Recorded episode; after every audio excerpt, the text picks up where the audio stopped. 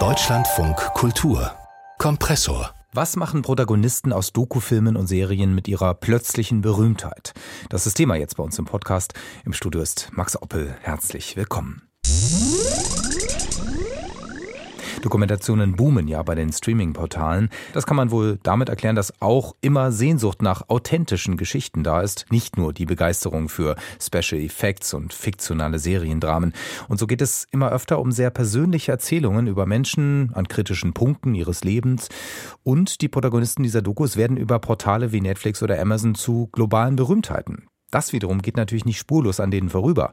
Was da passiert mit den Leuten, das untersucht der Film Subject, eine Doku also über die Menschen, die in Dokus porträtiert werden. If you're a storyteller, that's the power to create reality in people's minds. And you're doing that with the participation of the person whose story you're recording. The idea of a documentary is that it's about real people in their actual lives. It's important for people to understand that a subject, that's a real person. Ein kleiner Ausschnitt aus dem Film Subject, in dem also Medienforscherin Patricia auf der Heide und Produzent Gordon Quinn zu Wort kommen und über die Macht der Geschichtenerzähler sprechen und über das fehlende Verständnis dafür, dass ein Subjekt einer Doku eben eine echte Person ist. Die Doku Subject ist in den britischen Programmkinos vorgestellt worden und Korrespondent Robert Rotefer war in London dabei und hat auch gleich mit den Regisseurinnen von Subject gesprochen. Hallo Robert, erstmal zum Film mhm. selber. Funktioniert denn das eigentlich eine Doku über Dokus? Ja, schon irgendwie, aber es funktioniert sicher ein gutes Stück besser, wenn man selbst auch mit dieser Form vertraut ist. Also dieser Film bezieht sich, Sie haben es eh gerade irgendwie anklingen lassen, auf ein großteils amerikanisches Phänomen eigentlich, das über globale Streaming-Plattformen jetzt eben eine globale Reichweite bekommen hat. Also es geht so ganz spezifisch um Real-Life True Crime Doku-Serien, also so Serien wie The Staircase zum Beispiel. Da ging es um einen Mann, der im Verdacht stand, seine Frau ermordet zu haben und um seine Familie, die hinter ihm stand. Dann The Wolf Pack zum Beispiel über eine ganze Familie, die vom Vater in New York unter Hausarrest gehalten wurde, oder den Film Capturing the Freedmans über den Sohn eines Pädophilen, der selbst der Pädophilie bezichtigt wurde, hm. Hoop Dreams, eine Serie über junge Basketballer aus armen Verhältnissen, The Square, einmal nicht Amerika, eine Serie über einen der Aufständischen in der ägyptischen Revolution von 2011, also genau konkret jetzt, das sind die Dokus, die im Fokus dieser Doku über Dokus stehen. Ja, also mhm. nicht alles davon ist in Europa gleich bekannt, würde ich sagen. Und die Subjekte, Subjects dieser Dokus, aber auch deren Macher und Macherinnen werden von den Filmemacherinnen Camilla Hall und Jennifer Teixeira interviewt und daraus entstehen dann erst recht wieder sehr persönliche Geschichten darüber, wie diese Stories dann im echten Leben weitergegangen sind. Also wie traumatisierend es sein kann, von der Außenwelt als die Figur aus dieser Doku immer betrachtet zu werden. Diese, diese Doku ist also jetzt nicht abstrakte Medienkritik, sondern es ist eher das, was sie selbst beschreibt. Das ist natürlich interessant, weil führt das dann nicht wieder erst recht zu ethischen Problemen? Also da entsteht ja dann in sich ein Widerspruch. Das stimmt. Also das ist ein Widerspruch, dem sich Subject aber auf eine sehr offensive Art auch stellt. Also das wichtigste Beispiel, von dem ich genannt habe, ist Margie Ratliff, eine Protagonistin eben aus The Staircase, dieser Doku-Serie, die ursprünglich aus dem Jahr 2004 über den äh, dieses dem Mord seiner Frau verdächtigten Mann. Und äh, Margie Radcliffe hat selbst als eine von dessen Adoptivtöchtern teilgenommen. Und sie erklärt, dass sie beschlossen hat, in dieser Doku jetzt in Subject sichtbar mitzuwirken, nachdem nämlich HBO, also einer der großen amerikanischen TV-Konzerne, sogar eine dramatisierte Version des Stoffs ihres eigenen Lebens als Serie produziert hat, mhm. was wiederum dann ihren Vater dazu gebracht hat, in der Talkshow Dr. Phil noch einmal den ganzen Fall aufzurollen. Also Margie Radcliffe verwendet die Doku hier ganz offen als ein Mittel, öffentlich ihre Perspektive in dieser Verwertung ihrer Familiengeschichte darzustellen. Also sie hat Subject sogar co-produziert und ich habe sie in London dann bei der Kinovorführung auch selbst vors Mikro bekommen. It's so frustrating because it comes out of nowhere where someone will Es ist so frustrierend, denn die Die Leute verhalten sich zu mir, als wäre ich eine Schauspielerin und stellen mir Fragen zu der traumatischsten Zeit meines Lebens. Viele Leute nehmen an, dass meine Familie und ich für The Staircase und für die HBO Max Dramatisierung des Stoffs bezahlt worden seien. Da kursieren viele Fehlinformationen darüber, was wirklich mit uns passierte und welche Entscheidungen uns tatsächlich offen standen. Also Margie Radcliffe spricht hier eine ganz wichtige Sache an, dass sich nämlich in der Wahrnehmung der Öffentlichkeit die Unterscheidung zwischen eben solchen Dokus und Reality-TV verwischt. Also der Unterschied ist natürlich, dass Teilnehmer an einer Reality-TV-Show Gagen erhalten und dass sie sich in eine von der Produktionsfirma entworfene künstliche Situation begeben, während diese Dokus wiederum das echte Leben ihrer Subjekte zeigen und diese Menschen also großteils selbst nicht direkt davon profitieren. In den sozialen Medien schrieb einer, er bevorzuge die HBO Max-Serie, weil die DarstellerInnen besser seien. Die Leute verstehen nicht, dass ich weder ein Reality-TV-Star noch eine Schauspielerin bin, sondern einfach mein Leben lebe und versuche, meine Familie zu beschützen.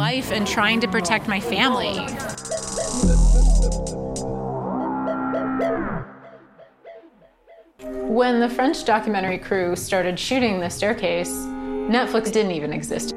Amazon sent books. HBO showed fights. so it's just a completely different world that we did not sign up for. Margie Radcliffe erklärt also, als The Staircase ursprünglich 2004 von einer französischen Crew gefilmt wurde, gab es noch kein Netflix. Amazon verschickte bloß Bücher und auf HBO liefen Ringkämpfe. Hat sich natürlich massiv geändert. Netflix ist heute Streaming-Gigant, macht The Staircase weltweit äh, ständig abrufbar.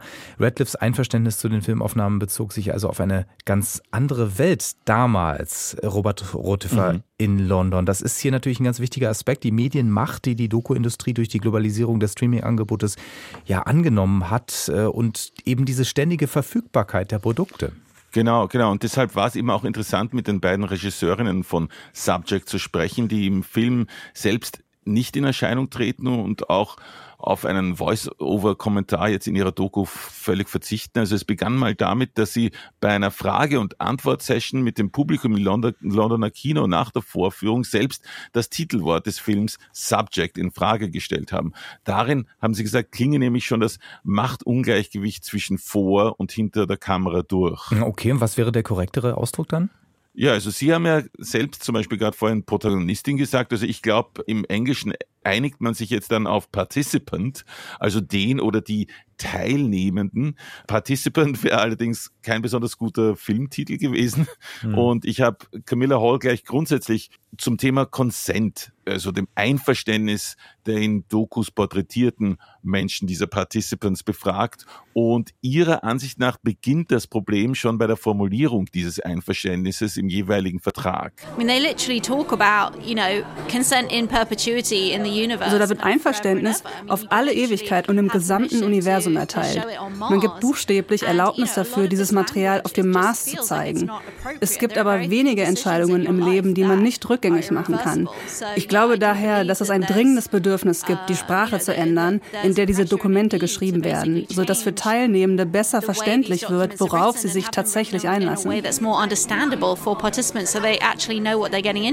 Subject-Regisseurin Camilla Horf fordert hier also mehr Transparenz in diesen Einverständniserklärungen für die Dokus. Aber ja, Robert Rothi, verändert das was mhm. am Prinzip, dass es eben doch Ausbeutung ist? Ja, also das ist jetzt, glaube ich, der Punkt, wo wir aufs Wirtschaftliche, also aufs Geld zu sprechen kommen. Dass nämlich diese Teilnehmenden, die ProtagonistInnen dieser Dokus, obwohl sie ihre erkennbaren Gesichter und Hauptfiguren sind, oft ganz ohne Gage davon kommen. Und die Macherinnen von Subject haben für sich, für dieses Problem eine pragmatische Lösung gefunden. Uh, Bei Subject haben wir das Modell einer geteilten Profitvereinbarung verwendet. Also Falls der Film einen Profit abwirft, bekommen die Teilnehmenden einen Anteil daraus.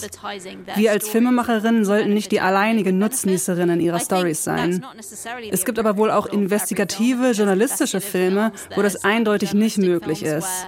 Also ich halte das nicht für die Antwort für alle Projekte. Profitbeteiligung sei also nicht immer die Lösung, das sagt Camilla Hall. Und tatsächlich, wenn man sich äh, ja vorstellt, dass zum Beispiel der Vater in The Staircase, der dann am Tod seiner Frau schuldig gesprochen wurde, damals an der Doku beteiligt gewesen wäre, ja, das hätte natürlich noch ja noch größere ethische Probleme eröffnet. Ja, absolut. Und da kommt es dann übrigens auch wieder an den Punkt, wo ich selbst mit Camilla Hall nicht ganz übereingestimmt habe. Sie hat nämlich zum Beispiel erklärt, dass sie neulich an einem Film gearbeitet habe, wo Opfern von Übergriffen pro Interview 10.000 Dollar Gage gezahlt wurden. Und jetzt war sie auch einmal selbst Journalistin bei der Financial Times und ich habe sie gefragt, ob sie damit nicht Probleme hat mit dieser Praxis. Also Bezahlung von InterviewpartnerInnen ist im Journalismus ja an sich eher doch was, was man als unmoralisch ansieht. I wouldn't necessarily say paying $10,000 for an interview is, is an approach that I would recommend for 10.000 Dollar pro Interview zu bezahlen wäre nicht für jedes Projekt zulässig. Aber für mich persönlich als ehemalige Journalistin verkehrte sich die Annahme, das wäre eine schlechte Praxis und die Interviewten würden eine Art Performance abliefern. Ins Gegenteil. Die Bezahlung schaffte vielmehr ein klares Verständnis dafür, welche Transaktionen zwischen mir als Filmemacherin und der interviewten Person stattfindet transaction was between us, between me as filmmaker and that person that was being interviewed. Also, wie Camilla Hall sagt, eine Transaktion zwischen der Filmemacherin und der interviewten Person. Das kann natürlich schnell problematisch werden, wenn es darum geht, für diese 10.000 Dollar möglichst guten Stoff zu liefern. Aber es geht natürlich auch nicht nur ums Geld, oder? Es geht ja auch um den ja, psychischen Preis, der für die Teilnahme an einer lebensechten Doku zu bezahlen ist. Denn den bezahlen ja dann doch viele. Ja, richtig. Und, und da kommt etwa im Film Subject dann die therapeutische Betreuung der Teilnehmenden zur Sprache. Also es stimmt schon, wenn es die Forderung gibt, dass zum Beispiel auf Filmsets bei intimen Szenen psychologische Beratung zur Verfügung steht, der Intimacy Coordinator, der berühmt-berüchtigte die äh, Intimacy Coordinatorin, kann man fragen, warum gilt das jetzt nicht erst recht für Dokumentationen, wo es um das echte Leben der Gefilmten geht? Also auch das aber wieder ein Punkt, wo man sich fragt, wie das dann in der Praxis aussehen soll. Also ich habe die andere Regisseurin Jennifer Teixeira befragt, wie das zum Beispiel gehen soll, wenn man in einer Serie wie The Square direkt jetzt von einem Bürgerkriegsschauplatz berichtet. Aber auch darauf hatte sie eine pragmatische, zeitgemäße Antwort. Es ist eine komische Zeit. Covid hat vieles verändert. Es könnte eine Option sein, auch Therapie über Zoom anzubieten. Ich habe neulich bei einer dreiteiligen Serie für HBO Regie geführt und wir zoomten mit unseren Therapeutinnen von überall her. Wenn das dem Team oder den Teilnehmenden nützt, warum nicht? Eine der Regisseurinnen der Doku Subject empfiehlt also virtuelle Therapie über Zoom für das Wohl der Protagonistinnen und Protagonisten für Dokumentationen. Ja, Robert Rotifer, hat Sie diese achtsame Analyse des Doku-Genres insgesamt überzeugt? Ja, sie hat mich, um bei den Kategorien des Genres jetzt zu bleiben, auf jeden Fall emotional mitgenommen.